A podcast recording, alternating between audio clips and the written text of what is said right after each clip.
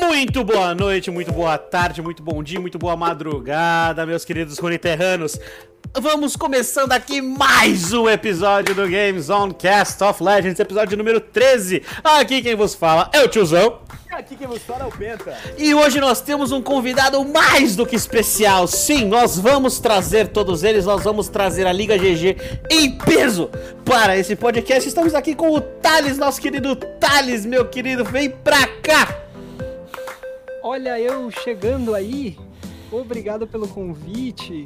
É uma honra estar aqui com vocês hoje. Pois é, temos ele que é o mais novo duozinho que eu me arranjei aqui para o Legends of Runeterra. Já jogamos nossas partidinhas juntos. Ele veio exatamente, ó, eu acabei dando um spoilerzinho do programa. Vamos falar de lore, né, no programa de hoje. E aí tem uma pessoa que entende do assunto sempre é mais agradável. Mas antes de começar a falar do programa de hoje, vamos aqui dar o nosso passeio por Runeterra. Vamos falar dos outros jogos aqui que a Riot traz para nós nesse maravilhoso universo.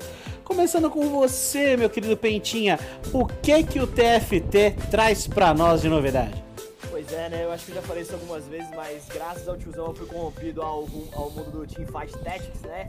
E acho que a grande novidade que a gente tem que falar desse, do mundo de TFT é o Mundial. O Mundial já tem data para acontecer e tem brasileiro disputando, né? Então o Mundial vai acontecer entre os dias 1 e 4 de outubro, né? Lembrando que vão ser 20 jogadores que vão representar suas regiões em 4 dias, né? A gente vai ter a primeira fase de entrada, né? Que vai ser a fase, a fase do dia 1 de outubro. Depois a gente vai pro dia 2 e 3, que são as fases de grupo, né? São dois grupos, tem o grupo A e o grupo B, cada um classificando 4 jogadores. E aí no dia 4 de outubro teremos a grande final. Lembrando que tem premiação, né? Vai ter a premiação aí do, do, do TFT, que é bastante coisa, né? O primeiro colocado aí vai estar ganhando 44.500 dólares, né? Com dólar caro, eu acho que isso é uma bagatela mais ou menos uns 250 para 300 mil reais, é bastante coisa, né? Dá pra comprar um apartamento legal aí.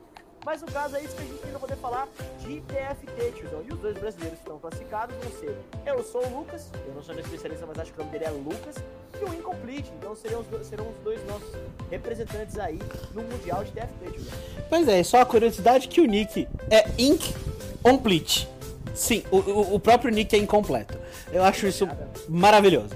Agora, meu caro amigo, meu caro Thales, fale pra gente o que que o Wild Rift traz pra nós. Bom, o Wild Rift já vem com um campeão novo, já faz algumas semanas, né? Que é o Brand. Tivemos o último patch no dia 15. Amanhã esperamos, com gra graças e glórias da nossa querida Riot, mais um patch. E também temos aí a novidade do Wild Rift, que é o in-house. Né? O in-house, pelo pitch e pelo fracasse, sendo testado pelos prós de Wild Rift e quem sabe em breve a galera que estiver no topo aí, o desafiante, mestres mais, é, vai, vão ter o seu lugarzinho no in-house também. Pois é, pra quem não conhece o in-house, explica pra gente o que, que é o in-house. O in-house, ele é um. Como é que eu posso falar?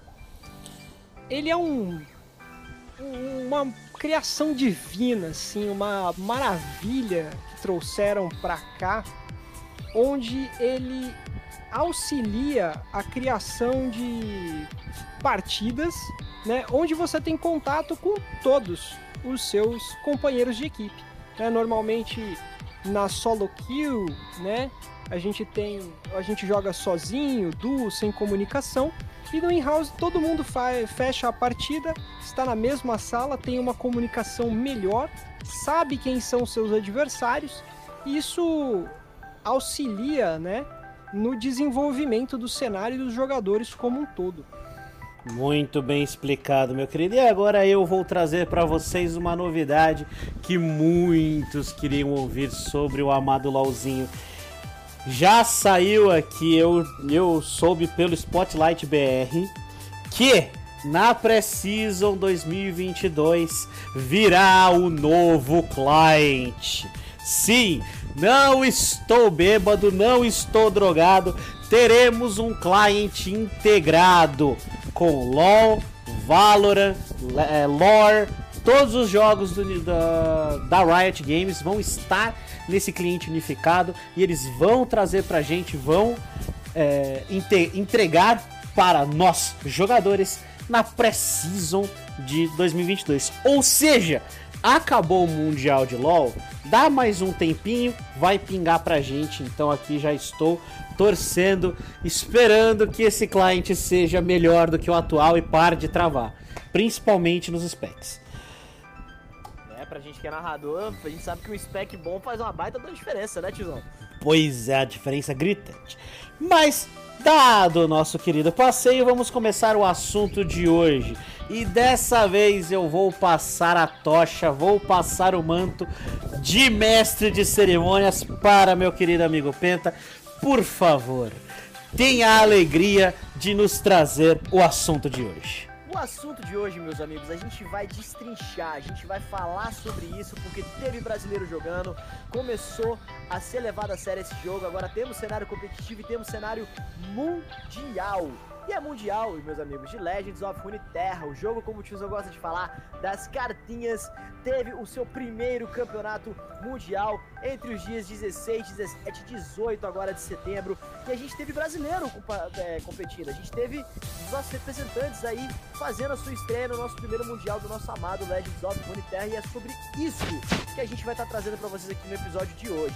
Então vamos começar da base, né? Primeiro, quem são os dois brasileiros, quem são os nossos guerreiros que estavam fazendo a estreia nesse Mundial. São eles o Real Key e o Kevin Law. Eles foram classificar aí, fizeram as etapas classificatórias dos torneios de fora e conseguiram entrar na fase de grupos do nosso Mundial. E a gente vai começar falando dessa fase de grupos. Como é que funcionou o Mundial, Tizão? Eu vou falar para você que é o seguinte: tivemos quatro grupos, né? Tivemos o grupo A, B, C e D, no qual no grupo A nós tivemos representantes dos Estados Unidos, que foi o What I Am, que foi classificado, né? Tivemos o Artify na Tailândia, que não classificou, tivemos o Badtak da, da, da República Tcheca, e o Real Key estava nesse grupo e foi o classificado brasileiro para a final. Né? Lembrando que cada grupo desses, ele, ele classificou dois jogadores para poder ir para o dia da final, que foi no dia 19. Né? A gente conferir aqui, foi, não, foi no dia 18, aí que teve a grande final. No grupo B tivemos o Akaido dos Estados Unidos, tivemos o Pimp Gold de Taiwan, o Cosimo da Espanha e o How to Die Poxa, que do, do, Vietnã, aí sendo que os classificados foram o Aikado e o Cosimo, né? Então Espanha e Estados Unidos aí foram os classificados. No grupo C tivemos o, Ce o Shelo, do jogador do Chile, tivemos o Alan da Polônia, o Ragnaroshi, Ragnarosishi, né? Não sei como se fala isso, que é da Rússia, e o Yamato do Japão, sendo que os classificados foram o Yamato e o Alan. E aí no grupo D, o nosso brasileiro Kevin Lore tá aí também. Ele representou o Brasil nesse grupo. Tivemos o Sichu, Sichu, acho que é assim que você fala isso. Sihu. Sihu, obrigado. O polonês Majin Bay dos Estados Unidos e o Odyssey da Tailândia, sendo que os classificados foram o Sichu e o Odyssey, né? Infelizmente o Kevin Lolly acabou não se classificando, ficou na pontuação aí de 1, 2. Tiozão, fase de grupos é com vocês. Se quiserem começar aí falando dos decks que foram trazidos, eu posso estar passando as informações. Se quiser começar falando do grupo A aí, dos jogos, fiquem à vontade. Agora os comentários são de vocês. Vamos lá, agora eu vou puxar o Thales aqui do meu lado. Vamos falar do grupo A primeiro, que foi o Aremai, que fez um 3-0. Ele estava destruindo. Foi o único jogador que passou com um 3-0 diga-se de passagem, então ele veio forte, né? Mas eu gostaria de falar aqui, Thales, do fator sorte. Que Deus é brasileiro e ele estava entre nós nesse dia que o nosso querido Real Key, ele passou por uma tecnicalidade, não foi? Só fazendo um comentário rápido, Tizão, tô com parálise aqui caso você precise. Sem problemas, meu querido. Foi sim. E infelizmente, né, bom, o Arayama ele já era uma promessa, ele veio muito forte, era um nome muito forte entre o dentro do cenário, Sim. né, que chegou nessa fase de grupo como cotado a ser um dos, dos finalistas, né, o grande campeão. É, como você bem falou, ele fechou 3-0 e o Yoki, ele foi assim, Deus é brasileiro de verdade, ele está entre nós especialmente no Legends of Runeterra. Ele passou sim por uma por um se eu não me engano, salvo engano aqui, pode ter sido no critério de desempate de tempo. Não pode. só de tempo, mas de partida. De partida por confronto, você diz? É, porque pelo que eu me lembro, ele fez, ele perdeu de 2-1 do Oramai, meteu um 2-0 em cima do Artify e perdeu de 2-1 pro Barra Ataque. Só que o barra ataque tomou um 2-0 do Artify e tomou um 2-0 do, uh, do Aramai. E eu acho que o Artify também tomou um 2-0 do Aramai. Então, por ele ter dado um jogo em cima do Aramai e um jogo em cima do Barra Ataque, o Artify ter ganho do Barra Ataque, é, ficou nessa e o brasileiro acabou ficando em segundo. E aí ele foi. Então foi esse critério de desempate que levou o Real Key para as quartas de final. Perfeito, então. Então tá. Então é, é, a sorte. É a sorte brasileira, é o nosso jeitinho. Não dá pra passar de um jeito, a gente vai e passa de outro. Vamos lá. É, eu não vou falar dos decks do Real Key ainda, porque eu quero falar quando entrar na final. Tá? Mas ele trouxe decks bem interessantes, bem no estilo BR, que você pode falar. Agora, aqui do, do grupo B, eu não tenho muito o que falar. A Aikado jogou maravilhosamente bem. Pimpin Ho deu jogo, mas não foi é, aquela maravilha. O Cosimo, ele também teve a força, só que a, o poder dele veio do Pikachu que ele tinha um Pikachuzinho de pelúcia que ele colocava no ombro, que ficava soprando as jogadas pra ele. Certeza, eu tenho certeza que aquele Pikachu estava batizado, tá? Tá, tava tinha abençoado. Tinha, tava, tava. e o How to Die também é, jogou bem. Eu só quero é, atentar aqui que de interessante, o How to Die trouxe um mid-range de Shen Jarvan pro Mundial. O que, que você acha disso? eu achei diferente, né? Porque não é um deck que a gente vê muito hoje dentro do meta, uhum. né? E eu não sei se foi uma, uma escolha adequada, assim, visto o, o nível da competição. Né? Existiam outros decks que poderiam ter sido criados que estavam mais fortes, né? é, por exemplo, o Cerru, uh, GP, né, que a gente viu muito no, no Mundial, né, entre, entre os grupos, né, mas eu não sei se foi uma das melhores escolhas assim é, para ele. Pode ter custado alguns jogos. Sim, custou muitos jogos, na verdade, custou bastante para ele, né? E eu também quero apontar uma coisa aqui. É, não sei se você chegou a notar, mas dos 16 jogadores, 14 trouxeram Draven. A grande maioria no Draven Sion, que é o deck mais roubado atualmente do meta. Que está impossível jogar contra. Aquilo lá é uma máquina de matar. Tá? mas tem muita coisa de descarte, né? Você vê muito é, Caitlyn Draven, vê muito. É, você vê o clássico Draven Jinx, Draven EZ. Sim, mas. É, é, pra você ver, um campeão que trabalha em cima de um deck de descarte, ou seja, que você perde carta, é bastante interessante ele ser tão forte assim no, no lore. Zichu ele trouxe um deck de Caitlyn, Draven e também na fase de grupos. Sim, Sihu trouxe três campeões, mas aqui a Caitlyn ele só tinha uma cópia, se não me engano. É, ele só tinha uma cópia de Caitlyn. Então o, o core ainda era o Draven.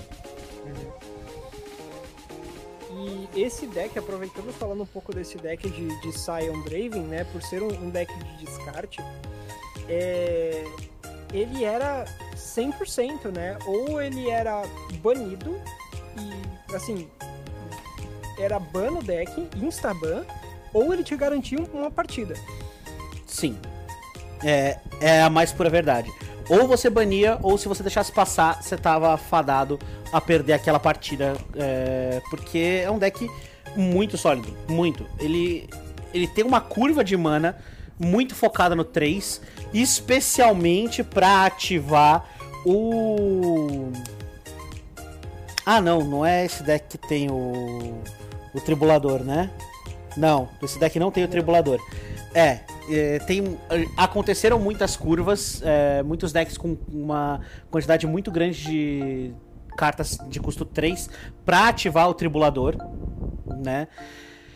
que, para quem não conhece essa carta, é um feitiço de 5 mana que para cada vez que você joga uma carta de custo 3, ela vai aumentando o dano que ela causa e no final ela gera um um seguidor com a, aquele custo de mana que ele causou de dano. Então, é uma carta que pro late game você pode eliminar uma ameaça muito bufada e trazer um gigante para pro campo para você. É, mas agora vamos falar aqui. É, vamos falar sobre o que o Kevin Lore trouxe. Porque o Kevin Lore acabou não passando do, do grupo D, ele acabou ficando 1-2, né? Conseguiu começar bem, jogando contra o próprio Sihu. Ganhou do Sihu. Um, é, pelo que eu me lembro, ele meteu um 2-0 no Sihu. Porém, tomou um 2-0 do Odyssey e fe, tomou 2-1 do, do Majin Bay, né? Então, meu caro, meu caro Thales, vamos começar falando aqui dos decks, do, das listas, né, que o Kevin Lore trouxe, começando com a lista de Action Civil. Fala pra gente, o que, que você acha dessa lista? Olha, eu particularmente, eu, eu sou uma pessoa que odeia esse deck. né? É porque sempre que eu caio contra ele, eu tomo um apavoro, né? Mas eu gosto da ideia do, do Severe Action porque ele é um deck de custo baixo. Sim. Né?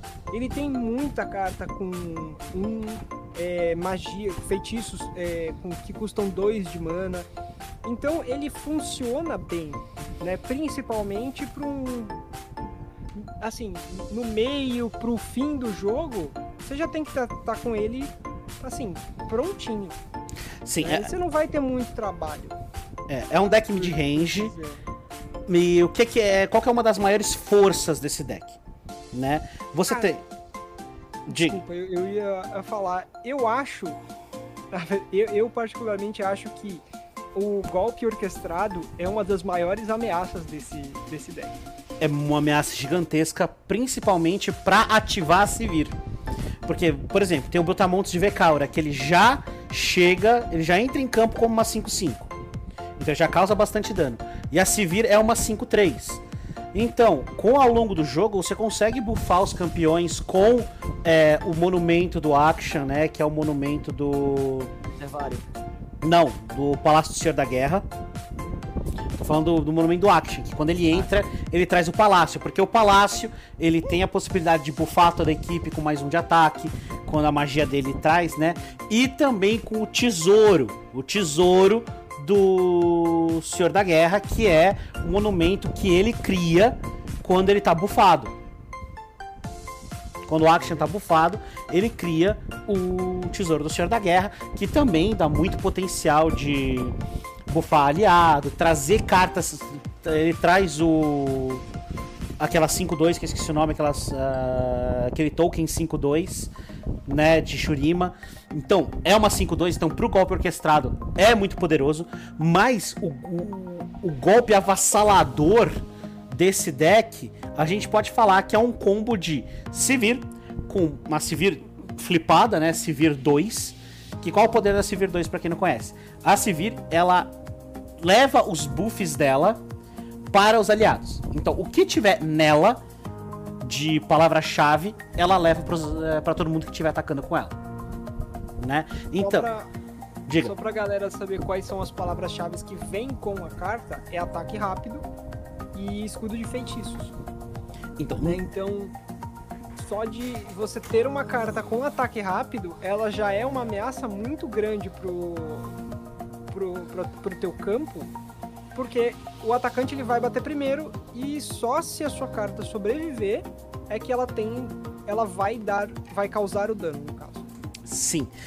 E aí ela tem o ataque rápido, escudo de feitiço, mas a protetora aciária traz barreira para ela e essa barreira ela também transporta. E tem a penitência. A penitência é um feitiço 2 mana é... súbito que dá mais 2 mais 1 um, e se transforma no retorno da penitência, que também dá mais 2 mais 1 um, e sobrepujar. Então, nessa brincadeira, ela tá levando barreira, escudo de feitiço, ataque rápido e sobrepujar. Então, esse combo é a força, é a coisa avassaladora que esse deck de Sivir Action traz, junto com a Edge de Ouro, que dá um além de dar escudo, dá mobilize. Então você tem um ataque e outro ataque em seguida. Então é essa é a força principal do deck, por isso que ele é um mid range muito, muito, muito forte. E agora, meu caro Thales, fala pra gente do próximo deck que ele trouxe. GP Seru, né? O... Continua, meu querido, continua. Aí, acho que eu tinha. Eu dei uma travada. Desculpa aí. É, então, ele trouxe GP Serru, né? Serruane, pra quem não, não tá na intimidade com a nossa cavaleira. Cavaleira de porco a nossa cavalaria de porco. E o nosso pirata favorito, o GP, o Gangplank, que é uma, um, um deck que eu considero aqui um pouquinho mais late game, mas que tem cartas uh, muito fortes, né? Eu, eu acho muito bacana, é um deck que eu gostei de ver dentro do Mundial, é bem famoso também, tá no meta Principalmente, né, tiozão, pelo arpão de monstros que faz um, um estrago danado. É, maior do campo. A maior fonte de clear que tem é o arpão de monstro. Porque o arpão de monstro, para quem não conhece, ela tem 6 de custo com dano 5 de dano adversário, mas ela tem saquear. E o saquear faz ela custar 3 de dano, 3 de mana a menos. Então você pode, com um tiro de aviso, jogar o arpão de monstro custando 3 como resposta a um ataque, a um desafiador. Então, isso causa muito, muita vantagem para esse deck. Só para explicar para a galera aí que tá chegando, e nem eu tô chegando também, é, o saquear ele ativa né, quando você causa pelo menos um de dano no Nexus inimigo. E o tiro, da o tiro de aviso é uma carta que custa zero de mana e causa exatamente um de dano ao Nexus inimigo. Então você joga o tiro de aviso, né? E ele vai fazer com que o arpão de monstros custe 3. E aí você vai causar 5 de dano a uma unidade que provavelmente é muito forte do outro lado, né? Sim. E é um efeito rápido, né, tiozão? Súbito. O arpão de monstros, ele é rápido. É, o arpão de monstro é rápido, mas o tiro de aviso é súbito. Isso. E só para quem não conhece também, os campeões GP e Seju, eles flipam quando mais você causa dano no Nexus adversário. O GP flipa com 5 de dano no Nexus adversário, ou na verdade é causar dano no Nexus adversário em 5 turnos diferentes. 5 rodadas diferentes você causou. E a Seju também é com 5. Então, os dois flipam ao mesmo tempo. E qual que é a vantagem do GP flipado e da Seju flipada? A Seju flipada, ela congela todos os inimigos toda vez que você causa dano ao Nexus. Então você tá com a Seju flipada, manda um tiro de aviso, todo mundo com zero de ataque do outro lado. Muito forte isso. Depois do GP, quando ele ataca, primeiro que ele gera um barril por turno, né? E o barril, para quem não conhece também, é uma carta 01 que aumenta em 1 para cada barril em campo a primeira, primeira habilidade ou magia de dano que você causa, né? E o GP tem a habilidade dele que é ele causa dano a todos os inimigos, tanto em batalha quanto fora, e ao Nexus inimigo causa o dano, tipo, causa 1 um de dano com todos os buffs dos barris. Eu tava jogando hoje de manhã e eu tomei 12 de dano é. na habilidade do GP.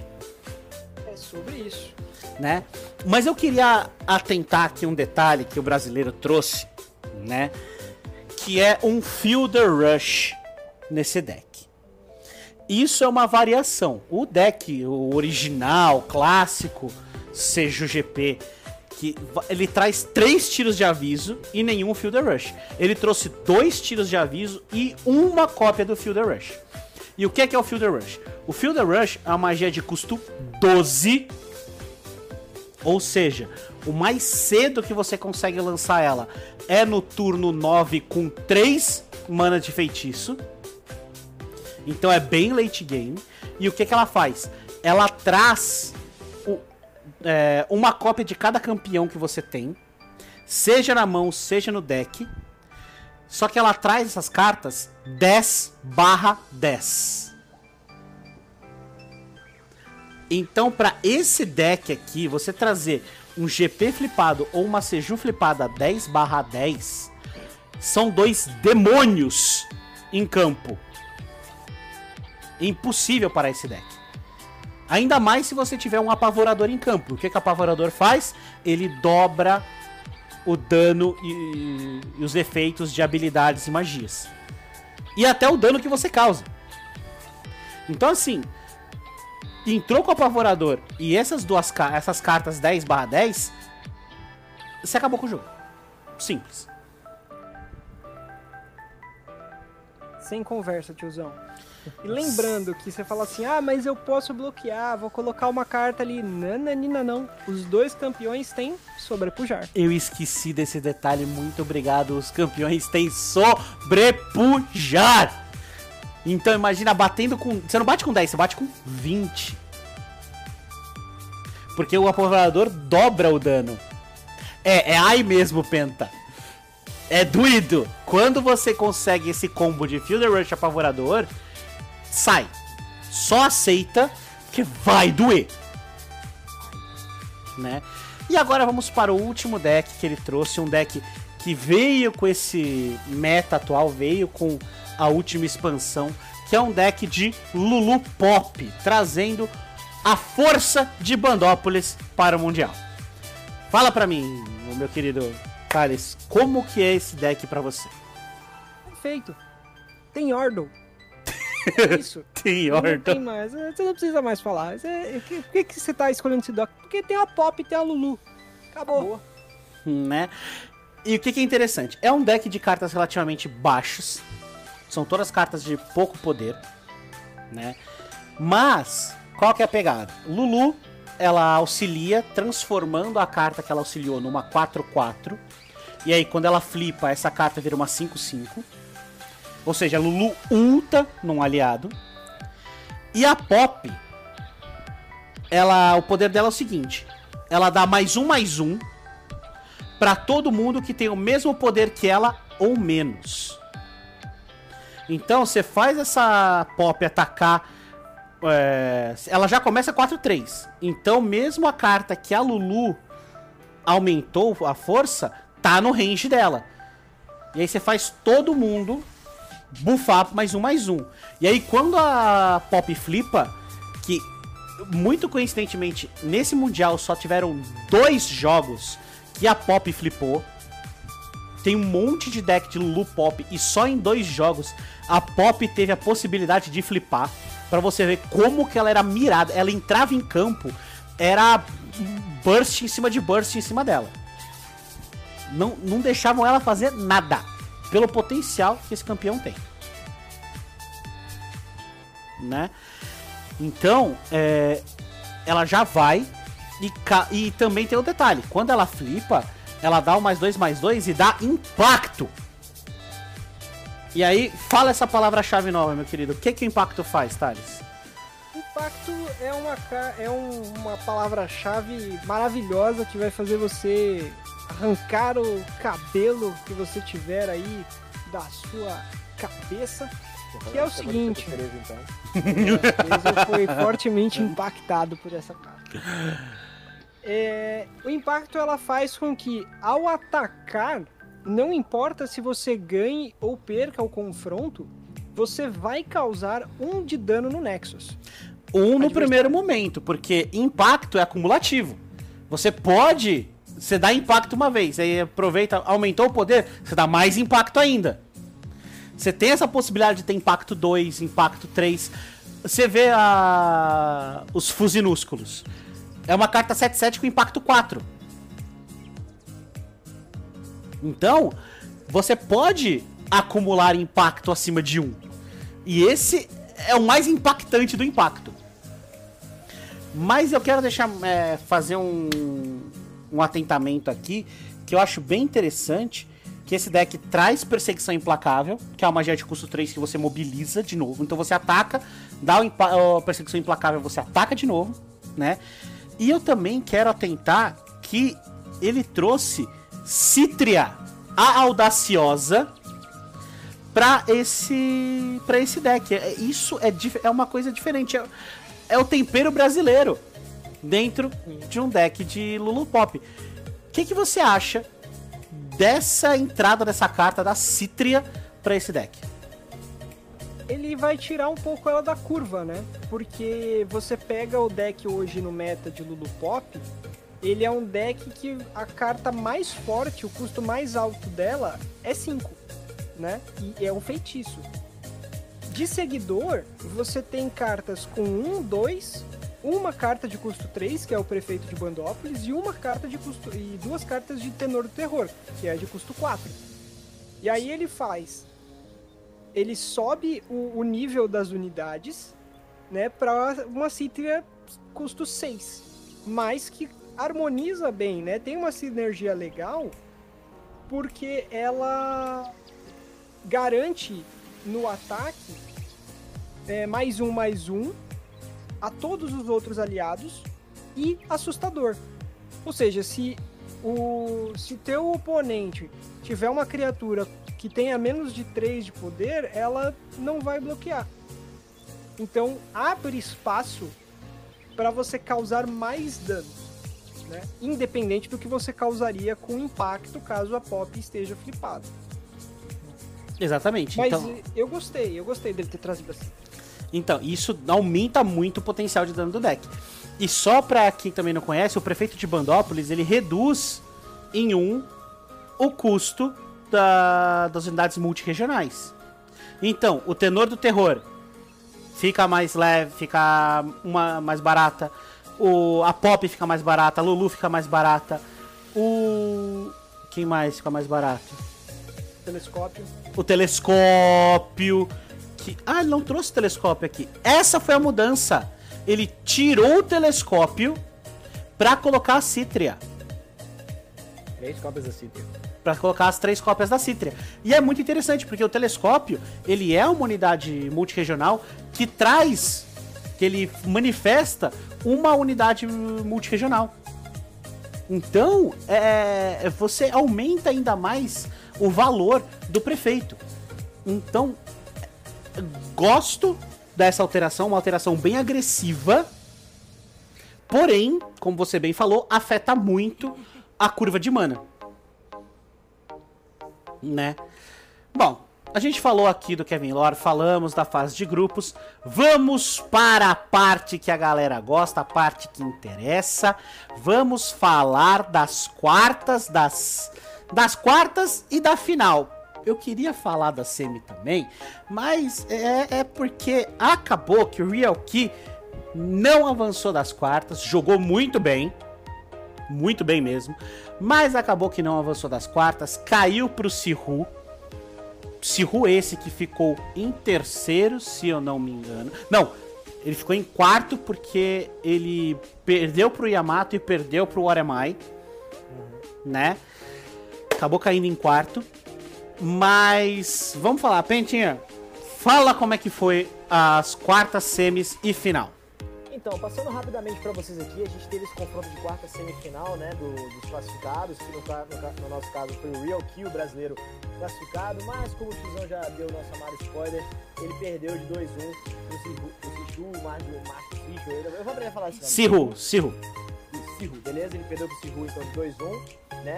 Da, em cima da chave dele a gente teve o Akaido contra o Yamato, na qual o Yamato saiu vitorioso. Alan Zeki e o Kozino eles duelaram aí, o Alan saiu vitorioso e o Aremai jogou contra o Odisseia, ganhou de 2x0 e passou para as quartas. Nas quartas, o Alan ele abriu 2x0 contra o Aremai, já eliminando o americano, mandando de volta para casa a grande promessa, digamos assim, né? E o Yamato também mandou o Zihu para casa, né? Um 2x0 para poder finalizar na grande final entre Alan Zeki e Yamato com Alan Zeki sendo o campeão do primeiro Mundial de Legends of Runeterra, o europeu, conquistou aí, carimbando 2-1 em cima do japonês. Pois é. Falando aqui do Real Key. Ele trouxe decks bem interessantes, listas bem interessantes, sendo duas listas muito parecidas, né, em relação ao que ele tinha potencial de fazer, né? Mas vamos começar, meu caro, meu caro Thales. Vamos começar falando da primeira lista, que é a lista de Caitlyn Draven que o Real Key trouxe. É o meta, né? O Caitlyn Draven ele trouxe porque é uma lista forte, né? Como a gente já havia comentado é, no começo do, do podcast. O Draven ele é muito forte por conta é, do dano que ele pode causar e também eu acho, né, na minha humilde opinião, quão rápido ele flipa.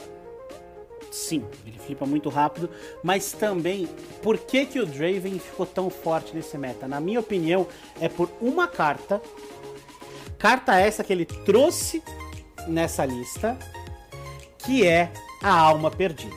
A entrada da Alma Perdida fez o deck de descarte ganhar muita prioridade. Você diz isso por conta da, da função dela, né? De, de quando ela invocar o descartate, criar um Ravenã e você ficar nesse loop infinito. Sim. Pra, é, explica mais a carta, meu caro Thales. Como é que funciona esse combo de cartas infinitas que a Alma Perdida traz? Vamos começar com a carta Alma Perdida. A carta Alma Perdida é uma carta de custo 8, certo? 5, 4. E o, a habilidade que ela traz é que ela, ao você invocar Alma Perdida ou descartá-la, você vai criar um Ravenã das Lâminas Gêmeas na sua mão. Né? O Ravenã das Lâminas Gêmeas ela é uma carta de custo 4 4, se eu não estou enganado. É 4. É uma 4, é 4 mana, 4 barra 3, último suspiro. Isso. E o último Ah, e desafiante. Desafiante também? É, é Challenger, ela é Challenger. E a habilidade, né, o último suspiro da Ravenã é justamente criar uma alma perdida para você de novo. Pra, na mão. Não é criar no deck, é na mão. É, na mão. Por isso Do que... mesmo do mesmo jeito que a alma perdida cria a Ravenã, ela cria uma perdida. E por isso que tem esse fator de looping. Mas qual que é a pegada? A alma perdida tem que entrar em campo e morrer pra entrar a, a alma perdida. Então, a alma perdida descarta, traz a Ravenã. Ravenã em campo, Ravenã morre, entra a alma perdida. E aí fica essa brincadeira. Que é ativada pelo machado. Que o machado precisa descartar uma carta para você colocar na, na pessoa. Então você vai e usa essa carta que traz esse custo muito forte para é, ativar ainda mais o Draven. E também tem uma carta nova que está sendo muito usada em decks de descarte de compra, que é os Viajantes Aborrecidos, que o pessoal brinca que é a DR do Legends of Runeterra, que ele faz os dois jogadores comprarem, só que faz o adversário descartar a carta de maior custo. Então ele traz muita força e também é uma carta 4 mana 3/4. Então ela é resistente e tem um poder muito forte. Então é muito, muito interessante aqui. E esse deck traz muito burn, mas traz muitos burns específicos. Tem dois burns muito específicos que garantem a presença da Caitlyn nesse deck. E eu vou deixar o Thales falar para vocês quais são essas cartas. Vamos ver, vamos ver se ele se ele, se ele viu aí, né? Assim, eu acho que eu vou ter que dar uma colada aqui. Tá certo. Ó, vamos lá. Eu acho que pode ser o improbulador. O improbulador é muito forte.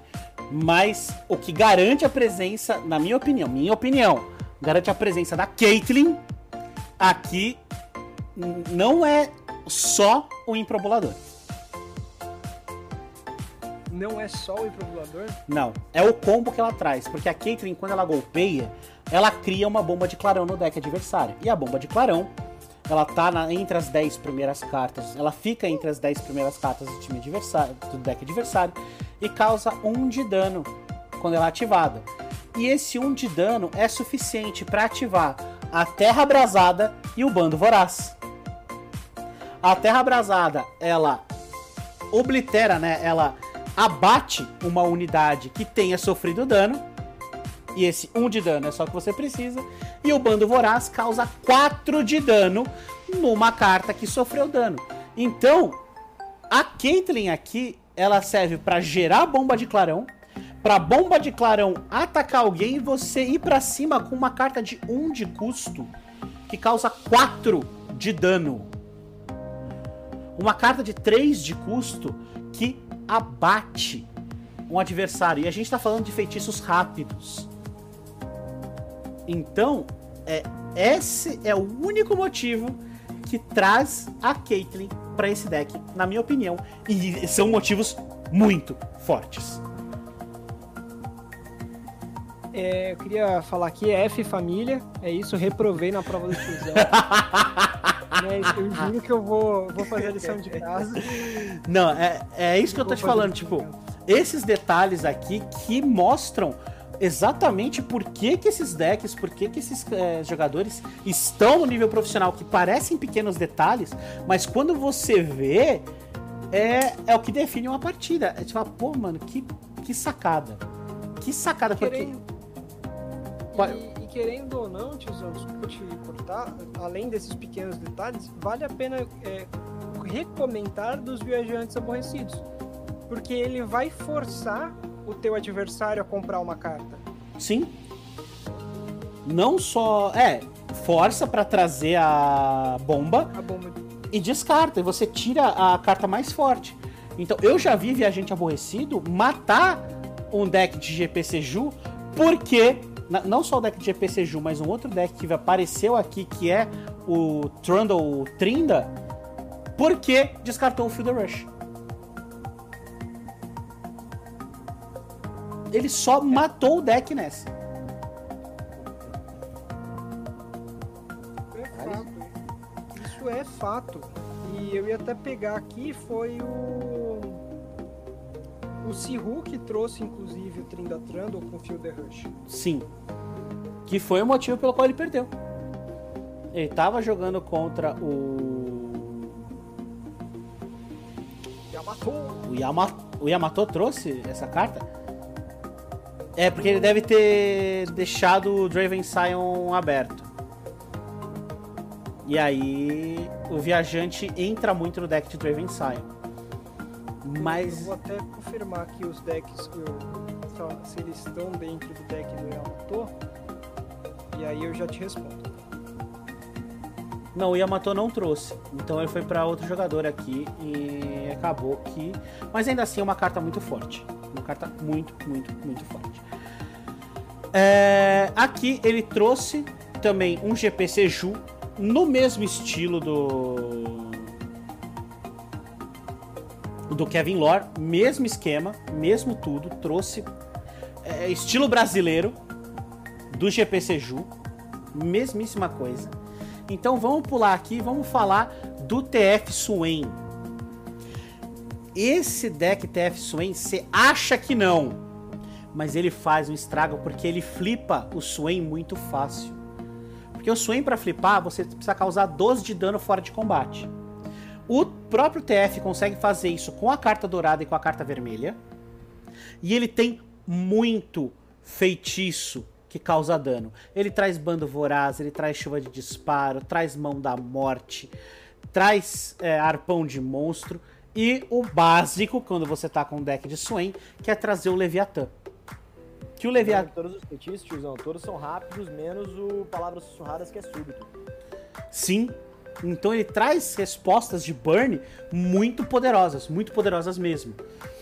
E o Leviatã, para quem não conhece, é, uma, é, é o barco do Swain, né? Porque foi na época que veio a Águas de Sentina, todos os campeões acabavam ganhando um barquinho, né? Que a gente tem a Sereia, que é o barco da MF, a gente tem o Apavorador, que é o barco do, do GP, e ele trouxe o Leviatã, que é o barco de guerra do Swain, que causa 3 de dano em três tiros individuais para o Nexus adversário.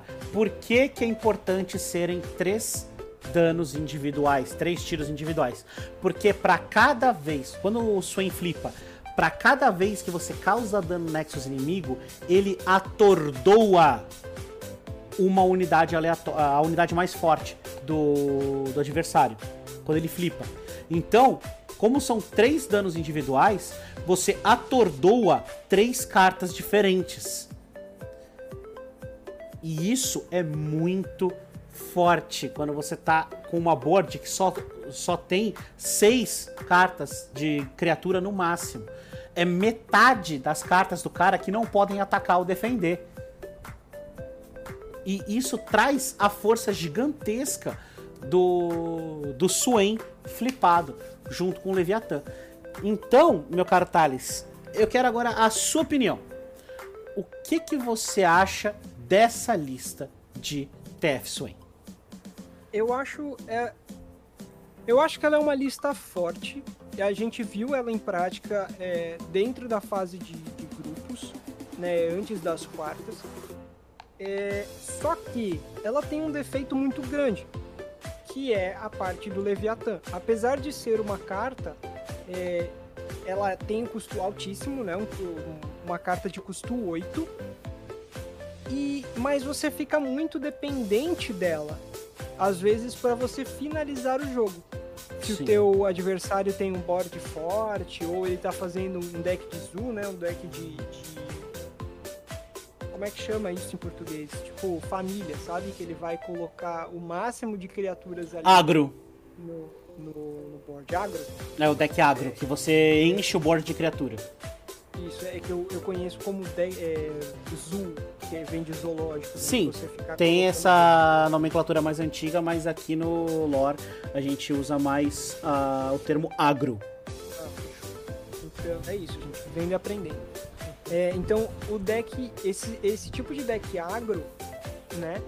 Ele acaba dificultando você fechar o jogo, né? E uma carta, por exemplo, como Viajantes Aborrecidos hoje, pode acabar com, com a tua estratégia, pode acabar com o teu deck, que foi, se eu não me engano, um dos motivos pro, pro Real Keep ter perdido. Foi ele ter perdido o Leviathan.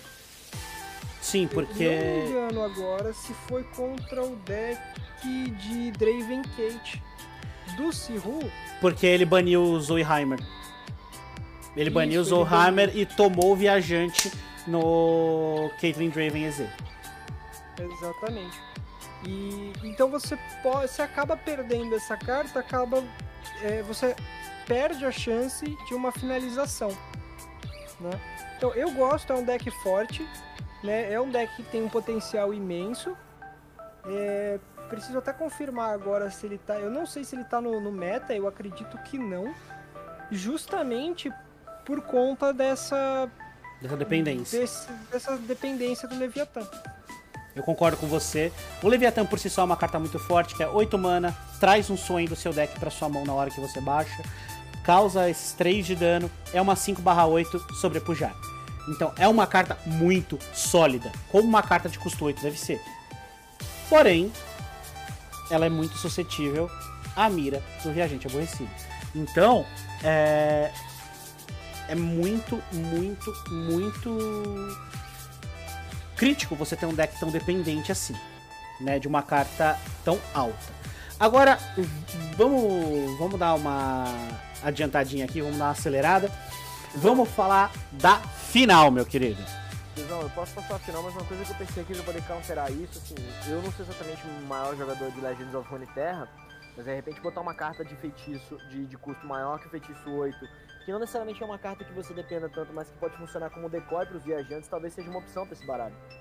É, pode ser, mas você tem pouca coisa que esteja esse custo acima de 8 que não vai estragar o seu deck.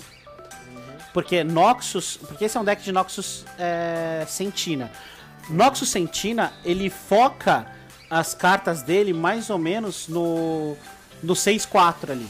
Fica nessa faixa as cartas mais interessantes. Ficam entre o custo 4 e o custo 6. As cartas acima disso são cartas endgame que é, aí se você perder é muito crítico, muito crítico mesmo. Entendi. Né? Fala pra gente como foi a final, meu caro Penta. Só Cara, afinal, a final. a final, meus amigos, foi entre Alan Zeki, que foi o campeão em cima do Yamato. Foi 2x1 pro Alan Zeki contra o Yamato, que conseguiu fazer uma coisa.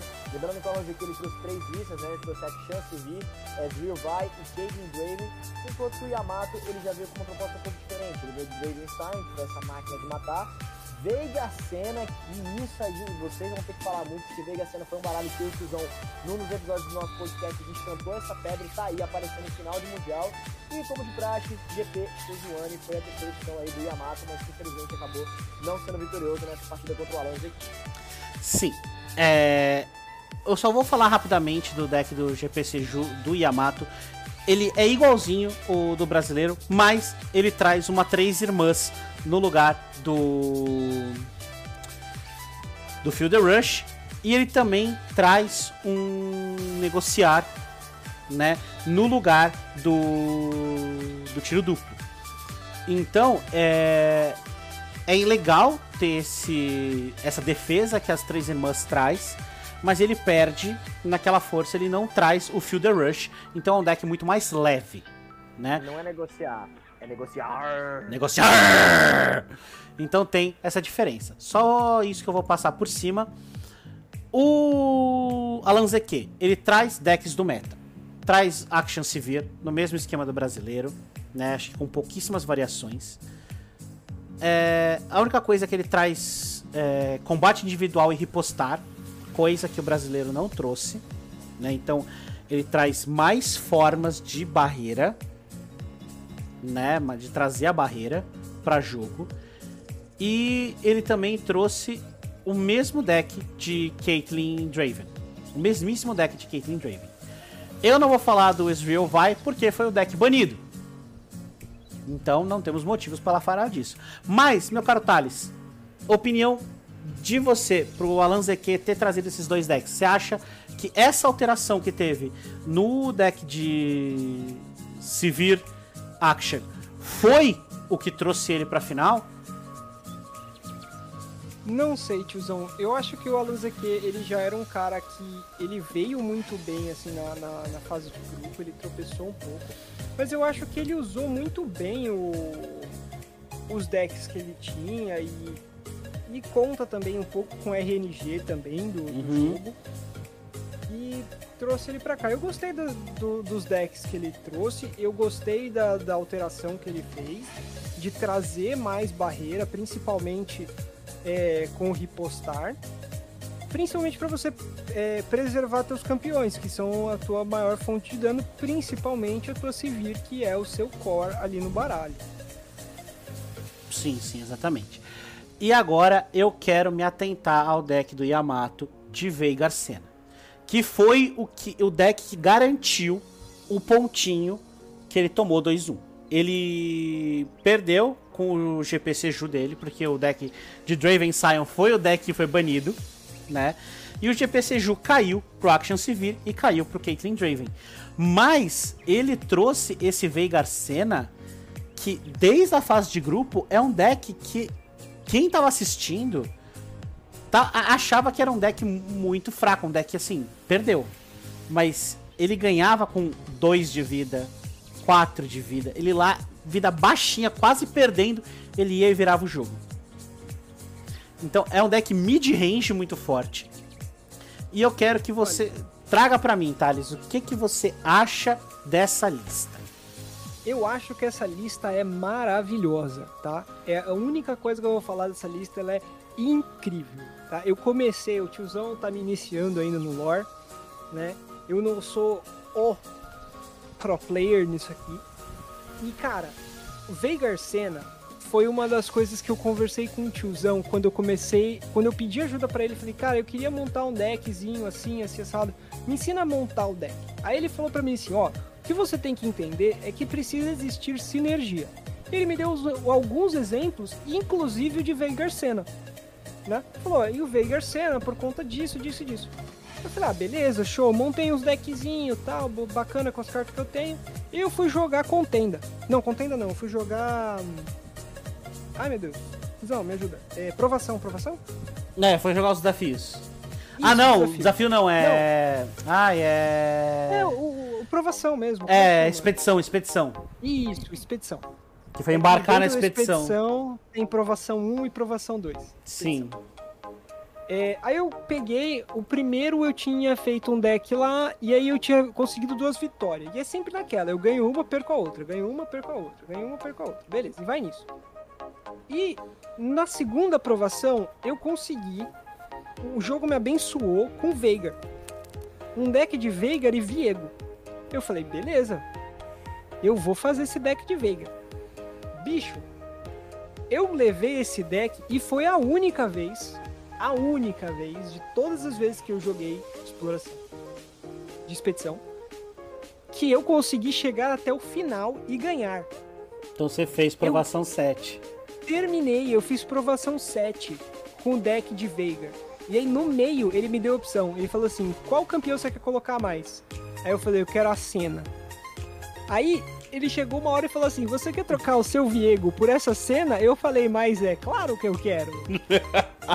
e aí, cara, é um bagulho absurdo assim. Eu juro pra você, é absurdo. Chegou uma hora que o maluco não queria jogar comigo. Ele olhou o deck que eu tava. Eu acho que eu conjurei umas duas escuridão. Ele falou, eu desisto. E apertou o botãozinho de desistir. Porque ele não conseguia fazer board. Ele não conseguia colocar nada. Ele baixava o board. Foi até um deck de Noxus, se eu não me engano. Você falou esse bagulho de, Noxus começa com 4, 6. Ele baixava uma carta e eu fazia assim, escuridão. e aí eu derrubava a pedra na cabeça dele, o cara perdia a carta forte dele. E aí eu tava lá, bonito, esperando o Veigar flipar. Aí o Veigar flipava, eu fazia o quê? Escuridão de novo. E eu causava dano pra cacete. Pois Mas é. assim, é um, é um deck imoral, desculpa de falar. Tipo, se a Riot estiver ouvindo isso, alguém que gosta ou vai passar um feedback pra Riot, mano, nerfa essa porra. Não, posso, não sei se eu posso falar a palavra, desculpa. Tudo bem, nerfa, tudo bem. Nerfa, nerfa, porque está imoral. Pois é. Qual que é a sinergia que ele tanto fala? O Veigar, quando ele entra em campo, ele cria uma escuridão na sua mão. E o que é, que é a escuridão? É uma carta de custo 3 lento que causa 2 de dano. Só que o Veigar, cada início de rodada, ele aumenta o dano da escuridão em 1. Então, no final do jogo, se você tiver o Veigar bastante tempo na mesa, você pode jogar uma escuridão com 8, 9, 10 de dano. E ele flipa quando você causa 12 pontos de dano com a escuridão. O ruim do Veigar é que ele só cria a escuridão quando ele entra em campo. Porém, a cena, ela cria uma escuridão quando ela entra em campo e quando ela ataca.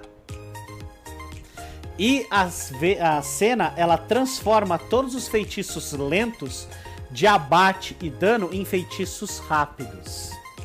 Então, essa é a maior sinergia. O Veigar aumenta o dano da escuridão, a cena traz mais escuridões pra você e ela faz com que você consiga jogar a escuridão como feitiço rápido. E qual a vantagem do feitiço rápido? Você pode jogar isso no ataque do seu adversário. Você pode baitar o seu adversário a realizar uma. a gastar muita mana e no meio do ataque você vai lá e joga uma escuridão no cara. Então, diga. Eu, eu queria ressaltar é, que, cara, eu, eu, eu vou falar um pouquinho com. Eu vou falar com um pouquinho mais de propriedade nesse deck, porque é o deck que eu, eu peguei na mão e eu consegui jogar. E eu queria dar destaque pro que o tiozão falou, que o Veigar só vai te dar escuridão. Mas quando ele flipa, ele te dá uma escuridão. Todo início de rodada ele vai colocar uma escuridão na sua mão. Se você não tiver dar- uma escuridão na mão. Isso. E eu queria dar destaque em três cartas aqui que são é, bem importantes para esse deck e é legal como você pode perceber o, o combo. É, só de você ouvir você consegue perceber o combo. É, o catalisador desequilibrado, que é uma criatura 3-2 com custo 2. E toda vez que ela golpeia, ela dá um de dano a mais, é, um de dano adicional para todas as cópias de escuridão globalmente. Então toda vez que essa criatura golpear, a escuridão vai causando um a mais de dano. O alfaiate snob, que quando você invoca ele, ele reduz o custo de todas as escuridões em 1. Então era uma carta de custo 3, passa a se tornar uma carta de custo 2 toda vez que ela é invocada. Ou seja, se você invocar 3 alfaiates snob, a escuridão custa 0, né? E a Sentinela Ixtalense. Ixtalense. É, Ixtalense? É, é, é mais carioquês, é Ixtalense. Ixtalense. Para com isso. Para com isso. É, ela é uma carta custo 6, ela é uma carta de custo alto, mas que ela tem roubo de vida, ela é 4, 5, e quando você invoca ela, você vai criar uma escuridão na mão se você não tiver. E quando você jogar a próxima carta de escuridão nessa rodada, ela vai copiar esse dano e vai alvejar o Nexus inimigo. Ou seja, você vai causar, por exemplo, 2, 3, 4, quanto tiver sua escuridão de dano na carta e mais o Nexus. E é importante, agora que eu lembrei, importante ressaltar que quando o Veigar flipa, é, todas as escuridões que você conjurar, ela pode atingir qualquer coisa, não só os seus adversários. Você pode mirar diretamente no Nexus, né, na, na pedra, nos pontos de vida do teu adversário. Sim, isso aqui é importante. A escuridão primeiro, ela só acerta a board adversária, e aí quando o Veigar flipa, você pode jogar isso direto no Nexus inimigo. E se você tiver uma sentinela com um Veigar flipado, você pode dar dois tapa no Nexus inimigo, que é o que o Yamato fazia para ganhar o jogo. E também é muito importante aqui é, o reacendedor. Ele é quase core nesse deck. É uma carta de custo 7, uma carta de custo 7. Porém, ela traz um campeão caído. O campeão mais forte que caiu. Então, ela é muito importante para você ressuscitar um campeão que tomou burst, tomou burn, que principalmente vai ser o Veigar o alvo, né? Que você não quer deixar o Veigar muito tempo em campo. E aí, matou o Veigar, beleza, turno 7, tô trazendo ele de volta de graça. Então, isso que é o mais importante aqui desse deck do Yamato. Ele tirou um ponto, um jogo do Alan ZQ exatamente pelo potencial. Quando você tem paciência, você sabe usar esse deck, ele simplesmente chega num ponto do jogo onde nada para ele. Nada, nada, nada.